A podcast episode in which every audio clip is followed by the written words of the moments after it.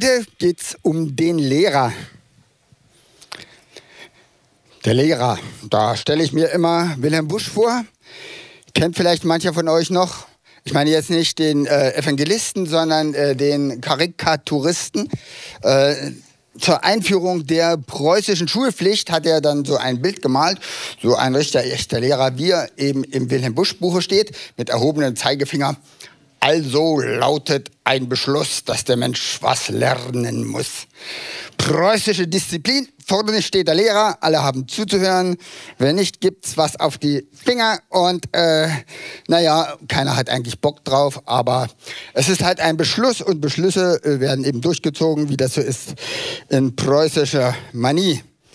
Äh, der Lehrer ist einer der fünf Dienstgaben, die uns die Bibel in Epheser 4 aufzählt. Und ich möchte mal ein bisschen größeren Zusammenhang heute geben. Und zwar, ich fange mal gleich ab Vers 7 an zu lesen. Dazu brauche ich noch meine Brille. Sonst sehe ich nichts. Tja, ach, hier habe ich sie. Das ist ja typisch Lehrer. Ja, Lehrer brauchen immer eine Brille. Und äh, Lehre ist ja auch immer durch eine bestimmte Brille etwas zu sehen. Also insofern passt es auch. Hier heißt es, einem jeden aber von uns ist die Gnade gegeben nach dem Maß der Gabe Christi. Darum heißt es, er ist aufgefahren zur Höhe, hat Gefangene in die Gefangenschaft geführt und den Menschen Gaben gegeben. Dass er aber aufgefahren ist, was heißt das anderes, als dass er auch hinabgefahren ist in die Tiefe der Erde der hinabgefahren ist, ist derselbe, der auch aufgefahren ist über alle Himmel, damit er alles erfülle. Und er selbst gab den Heiligen die einen als Apostel, andere als Propheten, andere als Evangelisten, andere als Hirten und Lehrer. Wieder mal zum Schluss, naja. Damit die Heiligen zugerüstet werden zum Werk des Dienstes. Dadurch soll der Leib Christi erbaut werden, bis wir alle hingelangen zur Einheit des Glaubens und der Erkenntnis des Sohnes Gottes zum vollendeten Menschen, zum vollen Maß der Fülle Christi, damit wir nicht mehr unmündig sein und uns von jedem Wind einer Lehre bewegen und umhertreiben lassen. Bis dahin vielleicht mal. Ich will euch gleich mal heute zeigen, was so ein Lehrer macht. Der sieht Dinge immer im Kontext, also im Zusammenhang. Wir haben ja immer äh, meistens die Sache ab Vers 11 gelesen und da ist es relativ verständlich. Er selbst gab den heiligen Apostel, Propheten, Evangelisten und so weiter. Ja, und dann sagen wir, ja, das sind diese fünf Dienstgaben der Gemeinde und dann, äh, aber was macht dieser komische Zusammenhang? Einem jedem ist gegeben die Gnade nach dem Maß der Gabe Christi. Das könnte man noch verstehen. Ja, äh, darum heißt es, er ist aufgefahren zur Höhe und hat Gefangene in die Gefangenschaft geführt und den Menschen Gaben gegeben. Was hat das, bitteschön, miteinander zu tun? Kann mir das irgendjemand von euch erklären? Also hier hat keiner die Gabe des Lernens. Oder ihr traut euch nicht. Ist doch eigenartig. Äh, Jesus, ja, er ist dann auch hinabgestiegen in das Reich des Todes und er ist hinaufgestiegen in den Himmel, nachdem er auferstanden ist. Und dann heißt es so mittendrin, und er hat den Menschen Gaben gegeben und dann kommen plötzlich diese fünf Dienstgaben der Gemeinde. Äh, was ist das für ein Zusammenhang? Habt ihr euch sowas mal überlegt? Das macht eben der Lehrer. Ich will euch das gleich mal am Beispiel ein bisschen zeigen. Der Lehrer fragt sich, hä, wieso steht das da? Ja, der Hirte sagt einfach, ja, hier kommen die Hirten auch vor, das ist gut. Ja? Äh, und wir wollen einfach nett zueinander sein und wir wollen ja alle hineingelangen zur Erkenntnis des Sohnes Gottes und zur Einheit des Glaubens. Einheit ist dem Hirten zum Beispiel sehr, sehr wichtig, ja? dass man immer eine gute Atmosphäre verbreitet, dass man möglichst in Einheit, manche stimmen sogar ganz in Einheit ab. Also da wird nur, wenn, wenn man einstimmig irgendeinen Beschluss fasst, dann geht es irgendwie weiter in manchen Gemeinden oder Werken, wie auch immer. Aber äh, was hat das für einen Zusammenhang? Jetzt mal ganz ehrlich. Jesus ist hinabgestiegen ins Reich des Todes, wissen wir. Ja? Während er äh, sozusagen im Grab lag, ist er im Geist hinabgestiegen, hat den Toten das Evangelium gepredigt und hat gesagt, hey Satan, komm, gib mal her, Schlüssel des Totenreiches. Und Satan müsste ihm den Schlüssel aushändigen. Und damit gehört das Totenreich nicht mehr dem Satan, sondern Gott. Das ist schon mal ein wichtiger Fakt. Und dann ist er hinaufgestiegen in den Himmel auf dass er alles in allem erfülle. Himmel ist ja jede Dimension. Also Himmel ist ja nicht nur das, was blau ist über uns. Die Juden kannten drei Himmel, aber da will ich euch jetzt lehrmäßig nicht zu sehr mit belasten. Ja, da gibt es den Himmel, äh, den wir sehen. Dann gibt es die kosmische Sphäre, wo ihrer Meinung nach oder auch der Meinung von Paulus nach, wo es ich auch glaube, äh, Dämonen sich tummeln, kosmische Mächte, so werden sie genannt in Epheser und Kolosser. Und dann gibt es den Himmel Gottes. Ob ihr euch das jetzt geografisch vorstellt oder in Dimensionen, das ist mir egal. Also ich glaube, es sind vor allem auch geistliche Dimensionen, ja, die wir hier äh, vorgestellt bekommen. Und da heißt es, damit er alles in allem erfülle. Also Jesus ist hinabgestiegen ins Reich des Todes, ins Totenreich. Das ist ja ein Reich, da steigst du ja nicht körperlich hinab, oder? Da ist ja Jesus im Geist hinabgestiegen, heißt es ja im Petrus. Und dann ist er hinaufgestiegen in den Himmel, damit er alles in allem erfülle. Das ist ja auch eine geistliche Sphäre, oder? Also Jesus hat sozusagen die geistlichen Sphären eingenommen. Und was, bitteschön, ist mit der Erde? Das ist hier jetzt meine Frage. Und deshalb der Zusammenhang. Was ist mit der Erde? Da verdrückt er sich und lässt uns allein, oder wie? Ja, den Himmel und die himmlischen Sphären hat er eingenommen. Dein Reich komme wie im Himmel, so auf Erden. Ja, im Himmel glauben wir schon, dass da Gott regiert, aber auf der Erde regieren ganz andere Leute und machen irgendwelche Putsche und was auch immer. Es sieht doch gar nicht so aus, als wenn hier Jesus regiert, oder? Im Totenreich meinethalben auch, ja, lieber Gott, mach mich fromm, dass ich in den Himmel komme. Oder äh, was weiß ich, wenn ich dann tot bin, mal äh, vielleicht irgendwie damit. Ich weiß, es gibt da einen Ort, da herrscht Jesus drüber. Das ist doch schon mal schön. Aber das ist alles geistlich.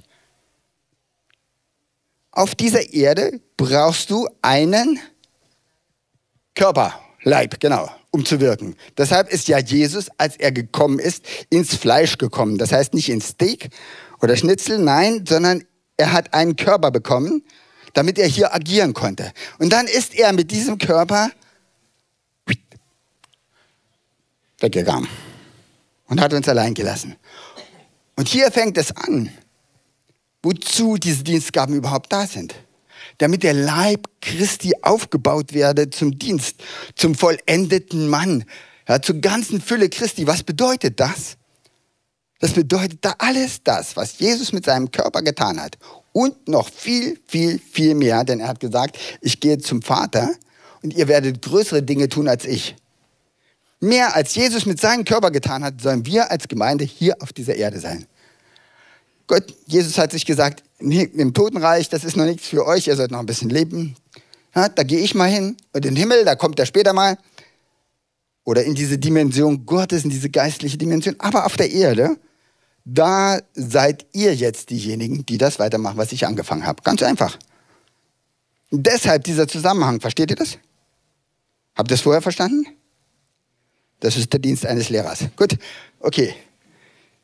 Habe ich Glück gehabt, dann weiß ich jetzt wenigstens, was ich bin, wenn ihr das verstanden habt. Und jetzt geht es darum, dass wir das Werk, was Jesus angefangen hat, mit unserem Körper, mit dem Leib, was ist denn der Leib? Der Leib Christi ist die Gemeinde. Paulus sagt nicht, naja, die Gemeinde ist so etwas, das müsst ihr euch wie so eine Metapher vorstellen, ja, wie der Leib Christi. Nein, er sagt, der Leib Christi ist die Gemeinde, nicht ist wie die Gemeinde. Das ist ein großer Unterschied. Das, was Jesus mit seinem Körper getan hat auf dieser Erde, das sollen wir tun. Und dazu müssen wir trainiert werden. Und dazu gibt es die fünf Trainingsgaben. Für mich sind das auch Gaben ja, mit Trainerlizenz. Natürlich sollen wir alle prophezeien, sagt Paulus. Ich möchte, dass ihr alle weissagt. Das ist ja nichts anderes als Prophezeien. Aber nicht jeder, der mal eine Weissagung für jemanden hatte, ist ein Prophet. Ja, Im Hebräerbrief steht, ihr solltet schon andere lehren und euch wird noch gelehrt. Ja, jeder soll lehren. Natürlich soll auch jeder Christ ein Evangelist sein. Ne? Jeder Christ ein Gitarrist, Evangelist, wie auch immer. Ja? Ähm, oder sollte man auch als Hirte da sein? Schon in der Familie bist du Hirte. Hast diese kleinen, wolligen Schäfchen da die dann immer größer werden und dann zu pubertieren werden, ja, die musst du dann beaufsichtigen. Das ist alles ein Job als Hirte. Jeder hat irgendwie so etwas, was er da tun soll. Aber es gibt Jobs, die haben eine Trainerlizenz. Wenn du besonders gut bist und eine besondere Begabung in einem bestimmten Job hast, das erkennt die Gemeinde und sagt, du hast die Trainerlizenz zum Hirten. Wie du in das Leben reinsprichst, wie du Gemeinde zusammenhältst, wie du so eine kleine Gruppen, wie du deinen Hauskreis führst, das ist einfach genial. Bei dir fühlen sich die Leute wohl. Du gibst ihnen das, was sie brauchen. Du führst sie wirklich auf frische Weide, frisches Wasser. Du sorgst für gute Atmosphäre. Oder du sagst dann zum anderen, du hast wirklich diese prophetische Gabe. Du siehst Dinge, die kommen werden, oder du siehst Dinge in anderen, die da angelegt sind. Oder du hast diese apostolische Gabe. Du guckst über deine Gemeinde hinaus, du bist ein Stratege fürs Reich Gottes oder was auch immer. Diese Gaben sind gleichzeitig Trainerlizenzen für uns, sind nicht äh, Herrschaftsansprüche, äh, sondern ein Trainer möchte immer das Beste für den anderen und alles, was er selber kann und meist noch viel mehr in den anderen hineinlegen. Es gibt viele Trainer, die sind nicht bis in die erste Liga der Bundesliga gekommen und sind trotzdem Weltspitzentrainer. Und so müssen wir verstehen, dass der Leib Christi auferbaut werden muss. Das heißt, wir müssen zu dem werden, was Jesus uns hinterlassen hat. Und Jesus sagt, ich habe euch alles gegeben dazu. Ich habe euch das Wort gegeben. Das ist übrigens gut Deshalb hört auf eure Lehrer, sagt Paulus. Ich habe euch den Heiligen Geist gegeben. Hört auf die Propheten, ja, die sind da ganz nah dran.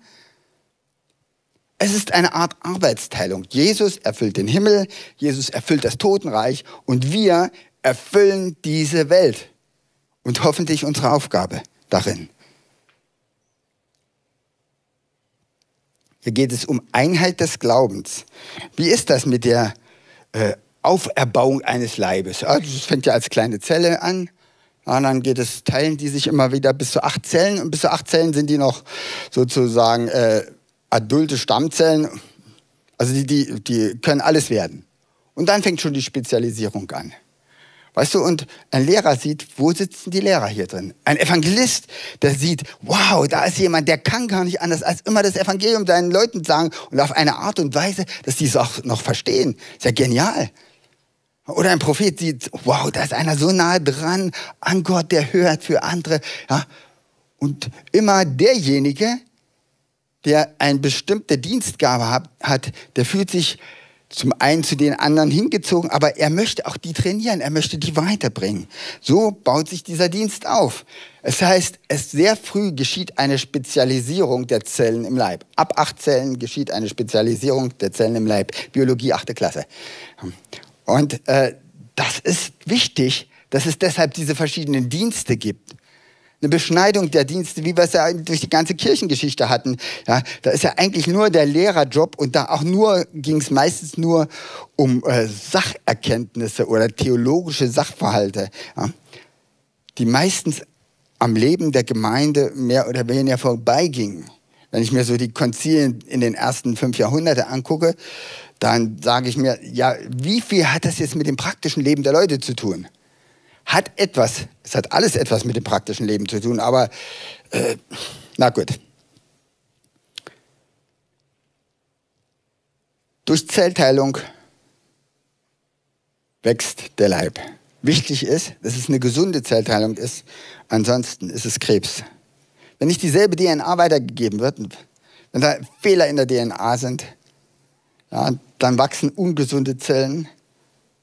Und wenn man nichts macht, ist man am Ende tot. Und genauso geht es im Leib Christi. Was ist jetzt dieser Zellhaufen? Nehmen wir mal an, da wachsen ganz, ganz, ganz, ganz, ganz viele Zellen. Wie viele Zellen hat der Mensch? Der ausgewachsene Mensch. Also ich bin ja noch nicht ganz ausgewachsen, aber 75 Billionen habe ich jetzt zuletzt gelesen. Früher waren es mal Trilliarden, ich weiß jetzt auch nicht so ganz genau. Ja, also 75 Billionen habe ich heute früh gerade nochmal nachgegoogelt. 75 Billionen Zellen. Stell dir vor, jemand könnte dich total reproduzieren. Also könnte jede Zelle genauso machen, wie sie jetzt bei dir gerade ist. Also die Zellen in deinem Werden und Vergehen. Ja, aber so wie du jetzt gerade bist, so könnte dich jemand herstellen. Würdest du leben? Würdest du dich bewegen? Das wäre genau dasselbe, was Gott schon mal gemacht hat. Ja, der hat aus Materie, also aus, aus Ton, äh, was heißt Ton jetzt? Ja, Materie aus Erde ist immer Bild für Materie. Er hat all das Materielle geschaffen, hat gesagt, wow, cool, das ist der Mensch. Bloß eins ist blöd, der bewegt sich nicht. Der lebt nicht. Was hat er da gemacht? Hat ihm seinen Atem eingeblasen und plötzlich hat er sich bewegt. Also wenn jemand alle deine Zellen jetzt reproduzieren könnte, du legst hier vorne, würdest du dich nicht bewegen. Also dein Klon würde hier rumliegen und wäre tot. Was ist Leben? Der Atem Gottes. Im Anfang war das Wort und das Wort war bei Gott und Gott war das Wort. Im Anfang war der Logos. Was ist der Logos? Die Informatiker unter uns wissen es. Das ist die Information. Deine Hardware nützt dir überhaupt nichts, wenn du kein Programm hast. Es ist die Information. Im Anfang war die Information. Das Wort Gottes ist die Information über Gott. Es ist die Information, wie er sich gedacht hat, wie wir Menschen zusammenleben sollen. Es ist Information. Und weißt du, was Leben ist? Das ist die 75, was habe ich vorhin gesagt, Billionen Zellen, kann ich mir gar nicht vorstellen, miteinander perfekt kommunizieren. Das ist Leben. Leben ist Kommunikation. Geistliches Leben ist Kommunikation. Wir sehen gleich, welchen Anteil gerade der Lehrer an dieser Art von Kommunikation hat. Und es ist wichtig, dass da keine falsche DNA entsteht. Paulus beschreibt das hier, dass ihr mündig werdet, dass ihr erwachsen werdet und nicht von jedem Wind der Lehre bewegt werdet. Weißt du, in der Bibel, jetzt kommt wieder der Lehrer bei mir durch, ja, da wird Wind immer als Geist gesehen. Ich glaube, überall, wo die äh, Jünger auf dem See Genezareth gegen Wind kämpfen mussten, waren das auch geistliche Angriffe.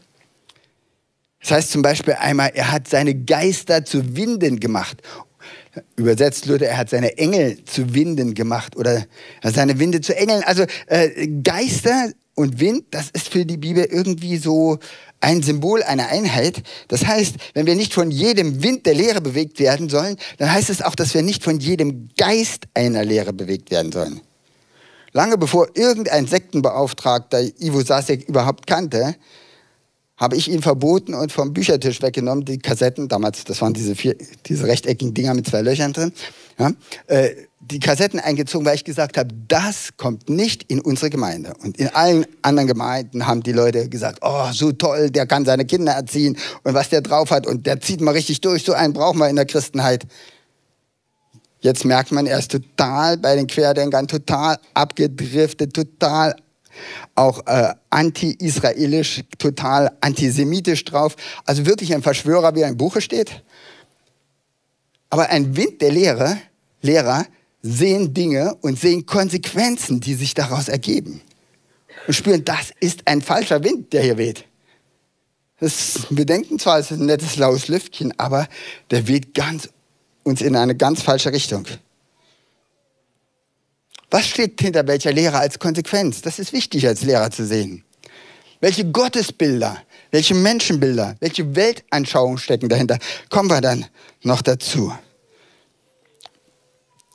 Ihr habt zum Teil, ich habe es vorhin ausgegeben, wer es nicht hat, der guckt bei seinen Nachbarn rauf. Hier so ein Handout, sagt man ja heutzutage. Wir haben früher gesagt äh, Stichpunktezettel oder wie auch immer. Ich weiß gar nicht, wie man früher gesagt hat zu manchen Wörtern. Ja, und ganz am Ende seht ihr unten den fünffältigen Dienst da. Vielleicht können wir das mit, mal mit einblenden, auch für die Leute im Stream. Und da sehen wir, dass es Spannungen gibt äh, zwischen diesen Ämtern. Und diese Spannungen sind lebenswichtig. Denn ein Körper, der keine Spannung hat, ist tot. Ja? Dann kannst du den Arm anheben, tot. Wir sehen hier in einer sehr guten Art und Weise, das könnt ihr euch später nochmal angucken, ja, auf der einen Seite die Orientierung, Gottes orientiert, äh, Gott orientiert oder mehr menschenorientiert. Natürlich sind alle Gott orientiert, aber äh, es gibt ja zum Beispiel, äh, ja, liebe Gott und deinen Nächsten wie dich selbst. Das sind schon drei Punkte. Ich selbst, mein Nächster und Gott. Drei Möglichkeiten, Gott näher zu kommen. Ja? Dann äh, geht es hier darum, lieben Sie eher Harmonie oder stören Sie die Harmonie? Also es gibt so Gaben, die stören die Harmonie und es gibt so Gaben, die können gar nicht anders als in Harmonie zu leben. Eigentlich lieben wir ja alle die Harmonie und es ist immer sehr störend manchmal, wenn Propheten dazwischen reden. Ja, zum Beispiel Propheten sind so eine Typen, die stören die Harmonie. Ja, auch Evangelisten stören die Harmonie in einer schönen, braven Gemeinde, in der alle so Mittelstandschristen sind. Ja, und dann kommen jetzt irgendwelche äh, Leute rein, die entweder stinken oder die völlig anders ticken oder die, ja, äh, oder da ein paar Glatzköpfe kommen jetzt in die letzte Reihe, die nehmen fast zwei Stühle ein und, und sitzen so breit da und wollen etwas von Jesus hören. Das stört erstmal die Harmonie einer guten, halb eingeschlafenen äh, Pfingstgemeinde. Ja, das ist, oder was weiß ich, dann denkst du immer, was machen die da hinten? Hoffentlich verhauen die mich hinterher nicht. Nein, die wollen bloß was von Jesus hören. Evangelisten stören grundsätzlich die Harmonie. Das ist so, die, das, die haben so so etwas, wo sie ja immer gegen den Strich bürsten müssen. Manchmal machen sie es etwas auch zu übertrieben, ja, dann sagst du, das ist schon ein bisschen zu übergriffig, wie sie jetzt sozusagen auf andere einreden, aber das ist so ihre Art, Harmonie zu stören. Hirten dagegen sind Leute, die sehr harmoniebedürftig sind. Lehrer wollen auch, dass alle ja die gleiche DNA haben, dass alle die gleiche Lehre haben, haben auch so ein bisschen so einen Harmonietick, ja. Und äh, wir sehen, da gibt es schon so gewisse Spannungen. Ich stelle mir mal das vor wie so ein DRK-Zelt aus DDR-Zeiten. Da gab es in der Mitte eine Mittelstange und dann vier Stangen. Ja, und dann gibt es so eine gewisse Spannung. Und ohne diese Spannung würde das Zelt aber einfallen. Du brauchst diese Spannung, eine gesunde Spannung untereinander. Ja. Du brauchst diese Spannung zwischen dem Propheten und dem Lehrer. Ja, der Prophet sagt, so spricht der Herr, wenn ihr nicht. Und der Lehrer sagt, und wo steht das geschrieben in der Bibel? Kannst du mir das mal belegen? Ja, und wenn du mir das nicht aus der Bibel belegen kannst, dann kann der Herr sonst wie oft sprechen, wenn das Wort nicht bestätigt wird. Das steht nämlich im Wort, ja, Wort. In meiner Bibel steht, das sind die Lehrer, ja, die immer sagen, in meiner Bibel steht, so als wenn es in anderen Bibeln nicht stände. Aber ist ja egal. Ja, da, das sind die Leute, die sagen, hey, der Prophet soll doch geprüft werden. Und dann machen sie sich ganz breit und sagen, so und so ist das. Und dann kann es aber sein, dass der Prophet sagt, mein lieber Freund, du hast da etwas in deinem Leben, das musst du aufarbeiten. Und sagt der Lehrer, woher weiß denn der das? Ja. Der Evangelist ja, hat natürlich eine ganz coole Sprache, ist voll beim Volk. Der Prophet ist, kommt aus dem Gebetshaus und sagt, ja, heilig, heilig, heilig ist der Herr Zebaoth. Und manche Liederschreiber kommen scheinbar auch aus dem Gebetshaus mit viel, viel Weihrauch, wird da immer die Majestät im Himmel beschrieben. Aber ich denke manchmal, wenn ich diese Lieder an unserer äh, hier, Wand sehe, dann denke ich mal, wenn jetzt irgendein normaler Mensch hier reinkommt, was denkt der sich bei dem, was da an der Wand steht? Nun gut, das, wir müssen nicht dauernd nur überlegen, was, was denken andere. Aber das Gebot der Liebe erfordert auch, dass wir das denken. Und so ein bisschen Empathie mit den Menschen ist die Grundvoraussetzung, dass wir sie überhaupt lieben. Von Jesus heißt, so sehr hat er die Welt geliebt. Und wir sagen, die Welt ist uns eigentlich Schnuppe, wir haben unsere Fachsprache und wer sie nicht kennt, der soll gefälligst in den Grundkurs kommen und nach einem halben Jahr kennt er die dann auch. Also der Prophet sagt, heilig, heilig, heilig ist der Herr Zebaoth und der Evangelist, war das nicht dieser Finger? Oh, der sagt, fick dich, Teufel. Darf ich nicht sagen, ich weiß. Ja, als Lehrer, Arsch auf mein Haupt. Ja, oder Jesus ist so affengeil. Ja, du musst zu Jesus kommen. Das Leben mit Jesus ist einfach. Ja, wir, wir Christen, ja, bis cool gehen wir ja noch. Ja? Das Leben mit Christus ist cool. Das ist so das, was jetzt noch erlaubt ist. Aber der Evangelist, der kennt da nichts. Der sagt einfach, das Leben mit Jesus ist affengeil. Du musst, da, du musst das mal ausprobieren. Weißt du, mit Jesus, das ist, das ist wirklich Adventure pur. Und so gibt es immer wieder auch Spannung zwischen zum Beispiel Evangelisten und Hirten. Ja. Wir wollen aber nicht, dass irgendjemand in unseren Hauskreis jetzt reinkommt, der unseren Hauskreis stört. Wir sind gerade so eine schöne Gemeinschaft. Und der Evangelist sagt, ihr seid der einzige Hauskreis und der wohnt neben euch. Das kann ja jetzt wohl nicht sein. Ihr werdet so wohl mal einen Neubekehrten in euren Hauskreis aufnehmen. Ach nein, wir haben gerade so ein schönes Kaffeekränzchen miteinander. Ja, also da gibt es ganz, ganz viele ja, Spannungen und es ist gut, dass es diese Spannungen gibt. Und es ist wichtig, dass wir die Spannung erkennen. Und es ist wichtig, dass wir sehen, diese Spannungen gehören zum Leben dazu. Und noch besser ist, wenn wir diese Spannung dann auch erklären können. Ja, dann gibt es so Tests. Hier unten ist ja auch QR-Code, da kannst du einen Test machen. Ja, den hat bestimmt auch irgendein Lehrer gemacht, damit jeder dann sagt, wow, cool, ich dachte, ich bin der Einzige, der so tickt. Aber es gibt eine ganze Reihe von Leuten. Jetzt habe ich, äh, jetzt bin ich wieder mit mir selbst im Reinen.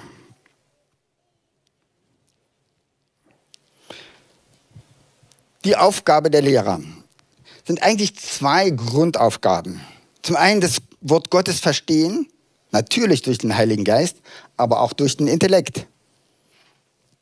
Aber auch erleben oder miteinander leben. Äh, unser Lehrerbegriff ist ja sehr verfremdet gegenüber dem Lehrerbegriff der Juden. Wie hieß Lehrer bei den Juden? Rabbi. Was hat ein Rabbi gemacht? Da hat sich vorne hingesetzt, eine riesen Kanzel eröffnet und dann hat er immer Kanzelreden gehalten, oder? Wie war das?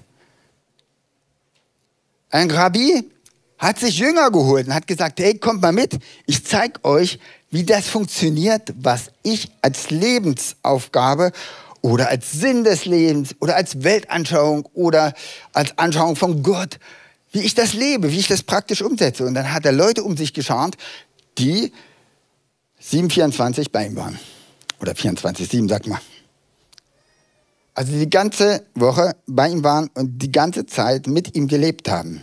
Das war äh, früher Lehre. Also wir sehen, dieser äh, theoretische Erkenntnisprozess, den uns die Griechen übermittelt haben, ja, den wir auch so ein bisschen durch Plato äh, bekommen haben, der trifft nicht das, was die Juden und was Paulus unter Lehre und Lehrer verstand.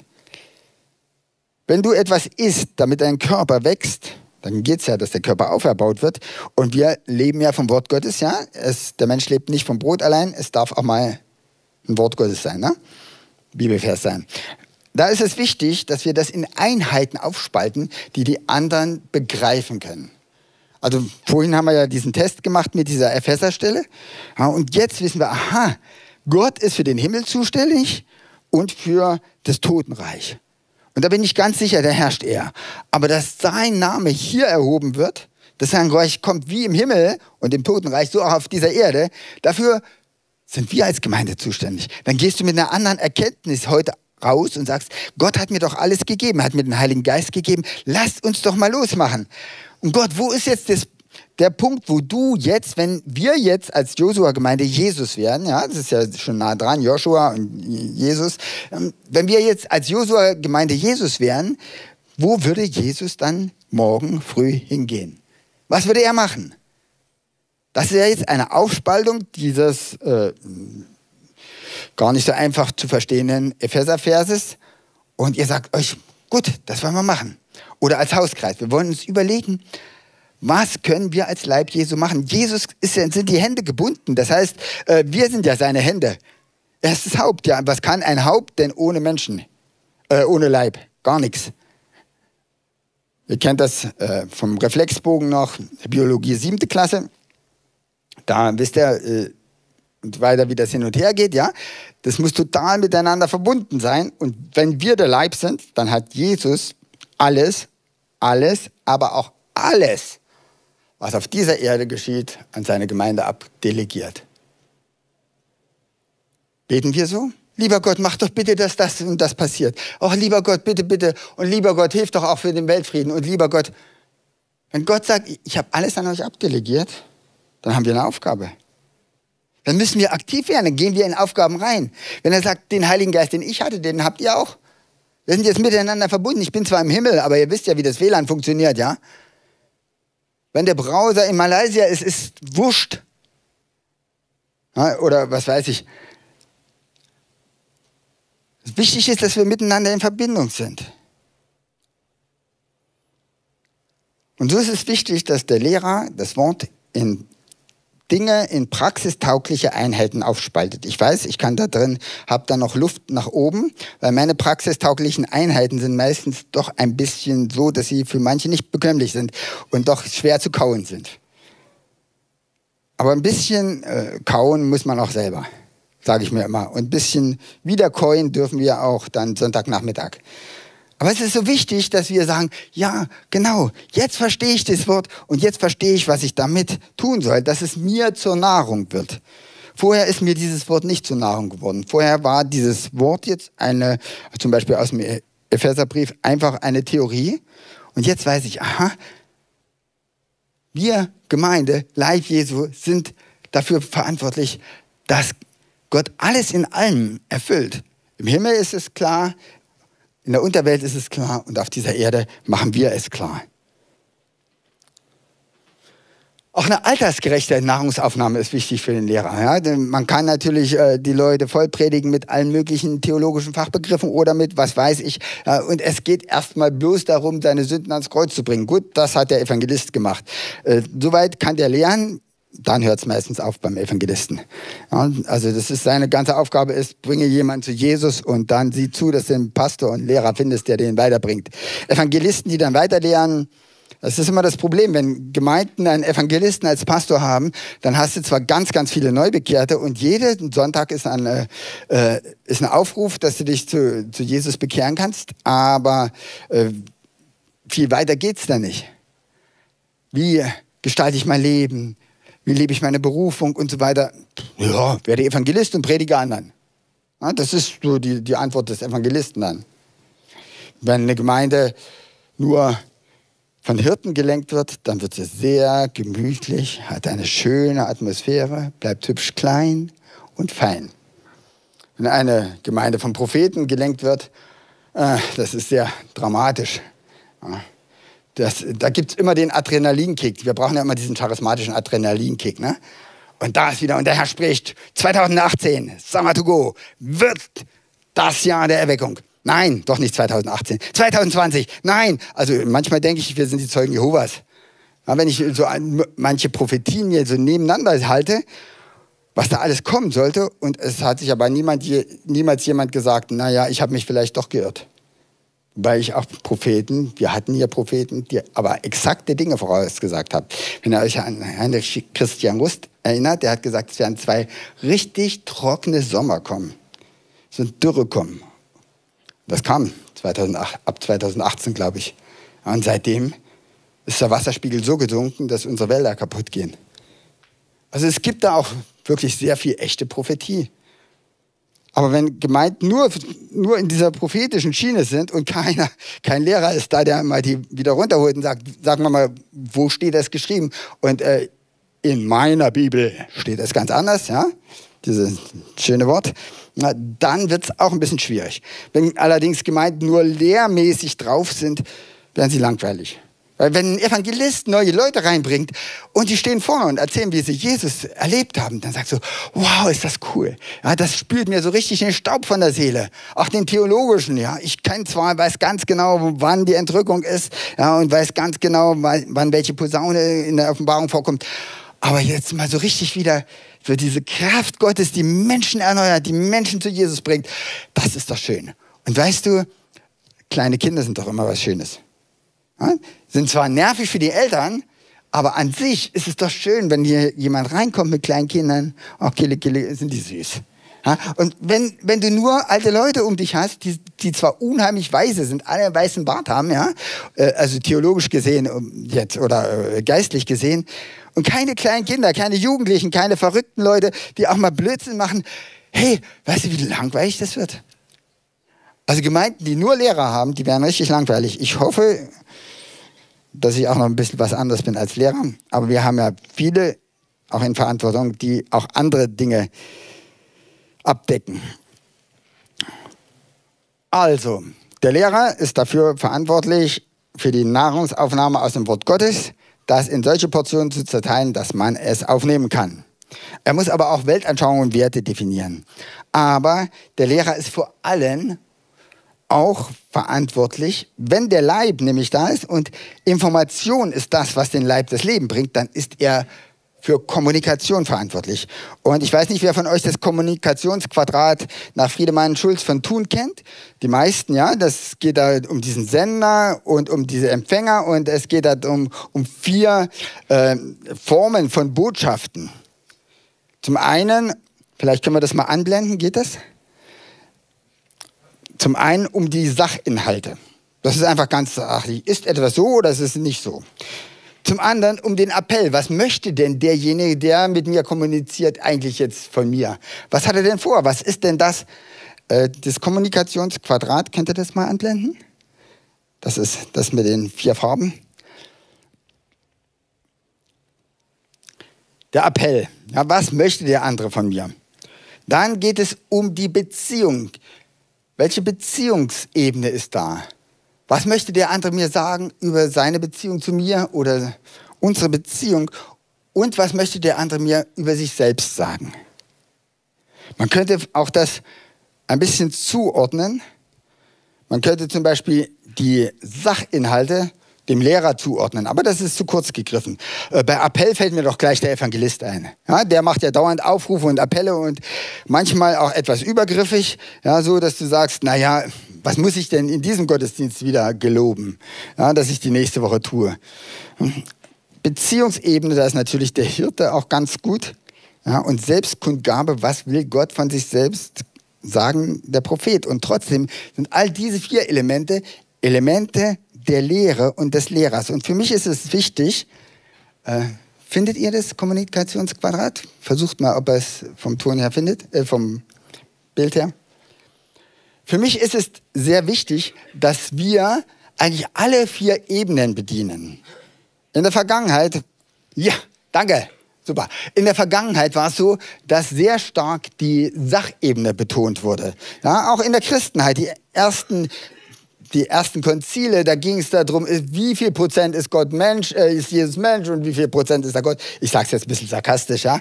Äh, oder äh, was weiß ich, ist Maria nun die Gottgebärerin oder die, äh, die, Mut, äh, die Gottesmutter oder die Mutter von Christus, also des Messias oder alles solche Sachen. Das ist schon wichtig, das hat auch Auswirkungen. Ja. Aber äh, diese vielen Sachdinge, wenn ihr euch mit den Konzilen äh, jetzt beschäftigt, dann denkt ihr, pff, oh Mann. Ja, und dann gut, Dreieinigkeit ist ja gut, dass sie das Ding durchgekriegt haben, dann zu Nicea. Aber äh, im Allgemeinen, was interessiert mich das jetzt für, was, was macht das mit meinem Leben? Erstmal relativ wenig. Was macht das mit der Christenheit schon mehr? Denken wir zum Beispiel ans Konzil von Ephesus, das war, glaube ich, 431 nach Christus. Ich habe mal auf diesen Ruinen da gestanden, in dieser Kirche in Ephesus. Da gibt es bloß noch so kleine Ruinen. Und äh, da habe ich gedacht, hier sind entscheidende Weichenstellungen für die Christenheit passiert, die falsch waren. Hat man nämlich gesagt, ja, Jesus, äh, Maria ist die Gottgebärerin und nicht die Mutter von Jesus, dem Messias. Wenn sie die Gottgebärerin ist, muss sie natürlich einen göttlichen Status bekommen.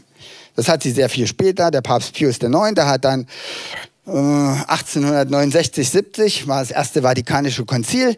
Ich weiß, ihr, ihr langweilt euch jetzt. Jetzt kommt der Lehrer durch, ja? Also lautet ein, der Beschluss, dass der Mensch was lernen muss. Äh, ich will es euch bloß mal ganz kurz sagen, so die Hintergründe. Da hat der äh, Papst Pius IX gesagt, äh, Marie äh, muss irgendwie Gott gleich sein. Das heißt, sie ist auch durch Knospung entstanden sarkastisch gesagt. Also sie ist nicht durch einen sexuellen Akt entstanden, sondern genauso wie Jesus ist sie auch äh, sozusagen reingeboren. Da sieht man auch dieses platonische Weltbild der Kirche, ja, die alles Körperliche als negativ anzieht, vor allem alles Sexuelle. Und deshalb musste ja Maria auch reingeboren sein. Sie ist also nicht durch Sex entstanden, sondern durch Knospung. Entschuldigung. Ja, äh, sie ist auch äh, nicht einfach normal gestorben, nein, sie ist auch in den Himmel gefahren wie Jesus. Also sie müsste irgendwie Gott gleich gemacht werden. Das ist ein Verdienst der letzten Päpste, dass das nicht weitergegangen ist. Ja, auch des Zweiten Vatikanischen Konzils, dass man richtig dagegen gesteuert hat an der Stelle zum Glück. Aber hier ist eine entscheidende Weichenstellung völlig falsch gestellt worden. Andere Dinge, ich will jetzt nicht anfangen mit Origenes und der Erbsünde und der apostolischen Sukzession. Das heißt, dass einmal äh, nur der Priester sozusagen geistlich ist. Das haben wir ja heute noch in der Sprache die Geistlichen. Ja, manche sagen, ach, du bist Pastor, du bist ja ein Geistlicher. Sag ich, meine Gemeinde ist übrigens auch geistlich. Ja? Die Geistlichen und die Laien, so wurden die dann aufgeteilt. Ja, die Laien, die haben das sowieso nicht verstanden, die kriegten das Wort Gott oder die kriegten äh, sozusagen ihre geistliche Nahrung durch Sakramente verordnet und die Geistlichen, die haben das verstanden. Das waren ja die Priester, die geweihten Priester, die immer in einer Sukzession, also in, seit dem Apostel Petrus immer diese Weihe weitergegeben haben und nur sie dürfen irgendwie was Geistliches tun. Zum Beispiel das Abendmahl austeilen. Das kann man nicht einfach so. Ja, Abendmahl, deshalb zwischen evangelischer und katholischer Kirche wird nichts. Kannst du dir abschminken? weil es diese apostolische Sukzession gibt. Das heißt, nur ein echter Priester und nicht einer, der bloß Theologie studiert hat, ja, ein echter Priester, der die Priesterweihe vom Apostel Petrus immer weiter bekommen hat, der darf das Abendmahl austeilen.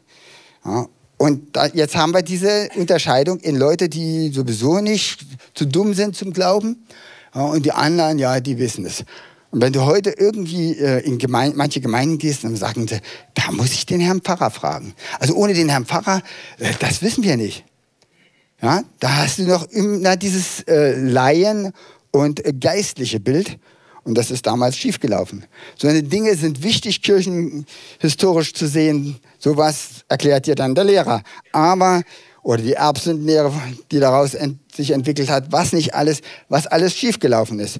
Wenn es nur um Sachinhalte geht, gerade in der Theologie, dann wird es ja immer so gemacht, äh, dass man scholastisch sozusagen einen Pfeiler nimmt, der, den man glaubt, der steht fest. Also zum Beispiel Augustinus. Augustinus hat fast immer recht, ja, weil er ist ja irgendwie der Kirchenvater.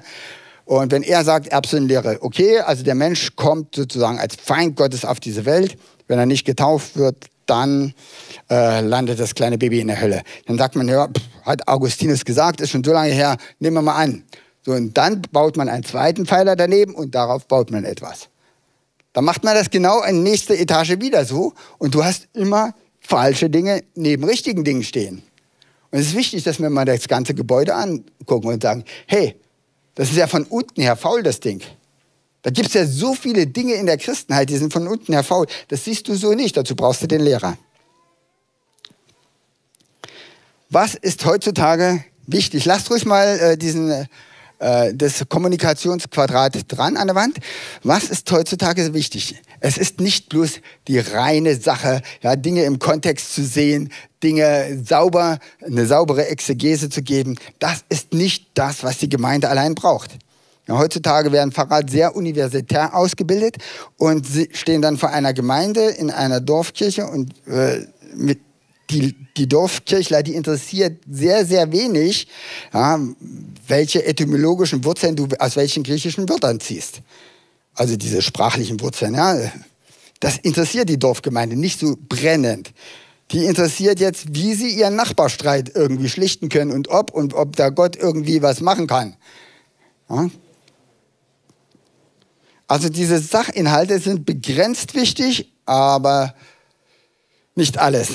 Auch Appell ist wichtig, aber wenn du dauernd nur zu Appellen herausgefordert äh, wurdest, wir haben früher so eine Gemeindephase gehabt, äh, ganz, ganz, ganz früher, ja, da wurden wir nach jedem Gottesdienst zu irgendeinem Appell herausgefordert, entweder diese Sünde wurde angesprochen oder jene Sünde und dann musstest du dich melden und sagen, das will ich nie wieder machen, lieber Gott. Ja? Äh, und so waren so Appelle, sind manchmal ganz gut, ja, es gibt Leute, die wurden nie herausgefordert, mal ihr Leben Jesus zu geben, weil einfach der Appell völlig verschwand. Aber das war ein bisschen nervig. Ne? Dann ist es aber auch wichtig, dass wir die Beziehungsebene bedenken. Und das ist so sehr, sehr, sehr wichtig heutzutage. Weil heutzutage ist Beziehung alles und die Selbstkundgabe. Was sagt Gott von sich selbst? Ein ordentliches Selbst- und Gottesbild. Und da machen wir zum Schluss jetzt nochmal einen Test mit euch. Und zwar Johannes 14, Vers 15, da heißt es, liebt ihr mich, so werdet ihr meine Gebote halten. Und da würde ich euch jetzt gerne mal einfach so in die Reihe fragen, äh, wie versteht ihr den Text? Und ihr dürft einfach antworten. Habt ihr Angst, vorzukommen? Liebt ihr mich, dann werdet ihr meine Gebote halten. Wie empfindest du diesen Text? Oder wie könnte man ihn empfinden? Befreiend? Oder? Warum erlebst du diesen Text befreiend? Ihr seid so gut gelehrt ja in dieser Gemeinde. Ist schlecht. Das,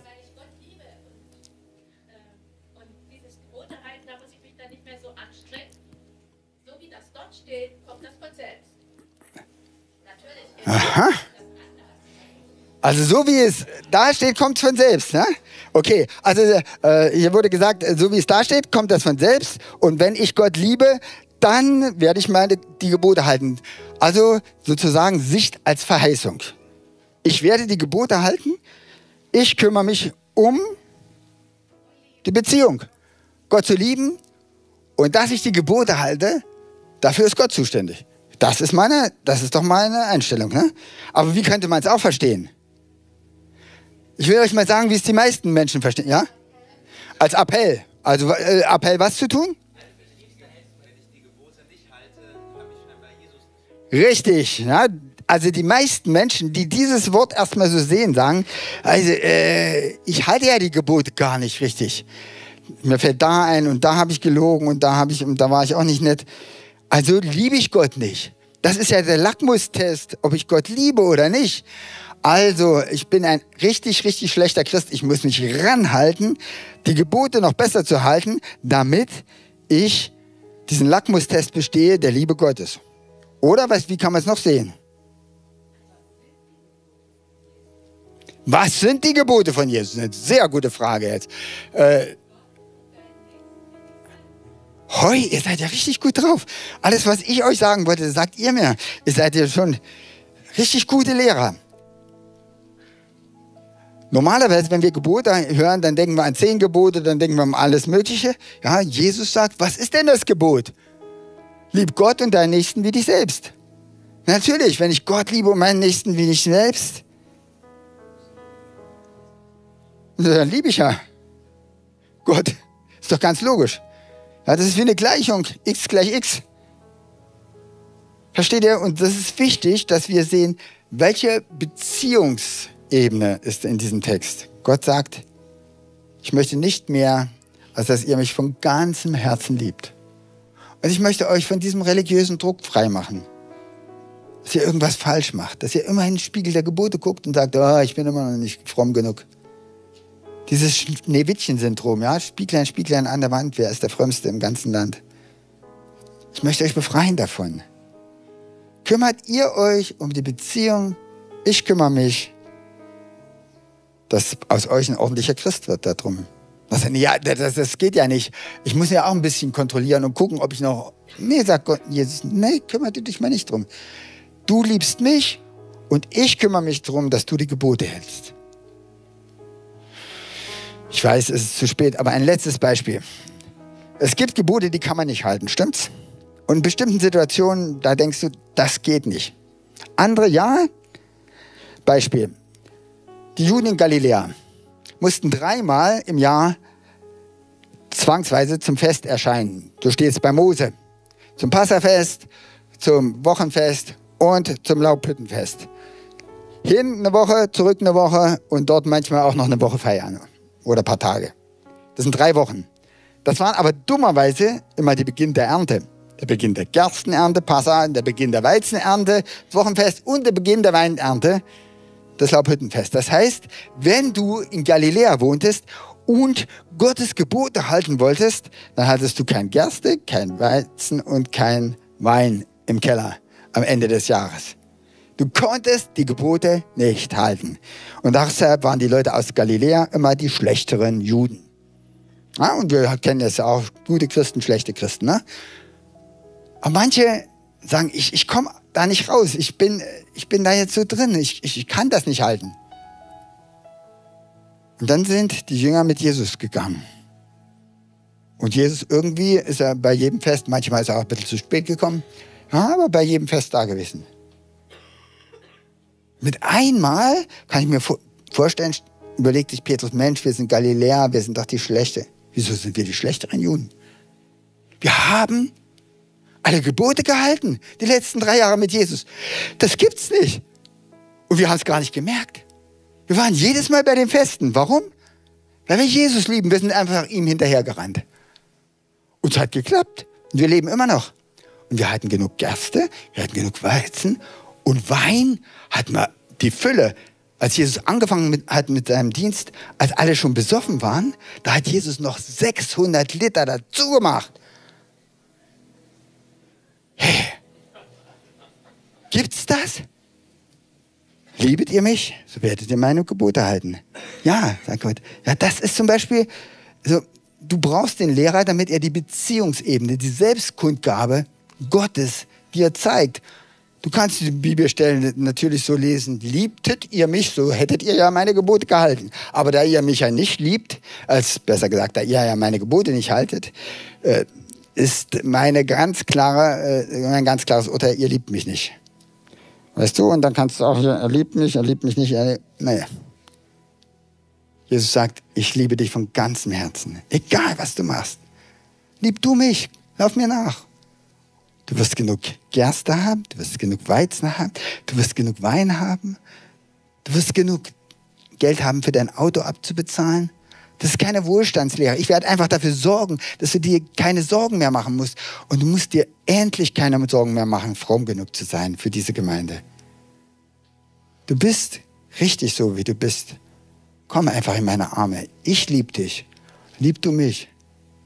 Das ist die Botschaft aus diesem Wort. Entschuldigung, dass ich so lang geredet habe. Das ist typisch Lehrer. Und wenn sie nicht gestorben sind, wie war das? Predigen sie noch heute, ja. Ich will jetzt aufhören, bevor ich sterbe, ja, sonst ist das eine selbsterfüllende Prophetie. Gut? Okay.